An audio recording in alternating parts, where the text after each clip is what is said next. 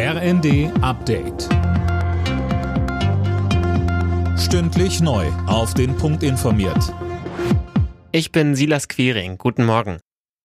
Wegen der hohen Energie- und Lebensmittelpreise hat der Bundestag mehrere Steuerentlastungen beschlossen.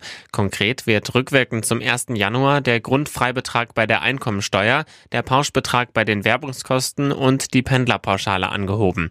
Das Ganze hat ein Volumen von 30 Milliarden Euro, so Sozialminister Heil. Scharfe Kritik kam aus der Opposition. Kai Whittaker von der CDU sagte, Sie haben Ihren Bazooka-Finanzminister zum Kanzler gemacht. Wo bleibt die Bazooka jetzt? Das ist kein Wumms mehr, das ist maximal ein Rohrkrepierer, den Sie hier vorlegen.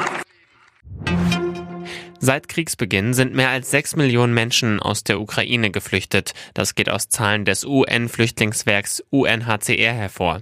Im März flüchteten die meisten Menschen, mehr als die Hälfte, ins benachbarte Polen.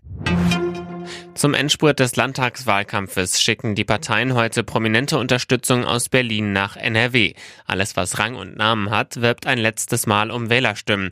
Sönke Röhling, das zeigt, wie wichtig die Wahl ist. Die NRW-Wahl ist extrem wichtig, auch für Berlin, denn es ist das bevölkerungsreichste Bundesland und verfügt im Bundesrat über sechs Sitze. Ändern sich die Machtverhältnisse in Düsseldorf, dann hat das auch direkte Auswirkungen darauf, was die Bundesregierung durchsetzen kann. Dementsprechend wundert es nicht, wenn sich hier die Generalsekretäre und Parteichefs bis hin zu Vizekanzler und Kanzler im Wahlkampf die Klinke in die Hand geben.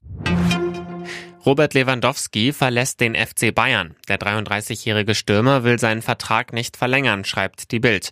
Damit ist für ihn spätestens im Sommer des nächsten Jahres Schluss. Wenn die Bayern noch eine Ablöse kassieren wollen, müssten sie Lewandowski schon in diesem Sommer ziehen lassen. Alle Nachrichten auf rnd.de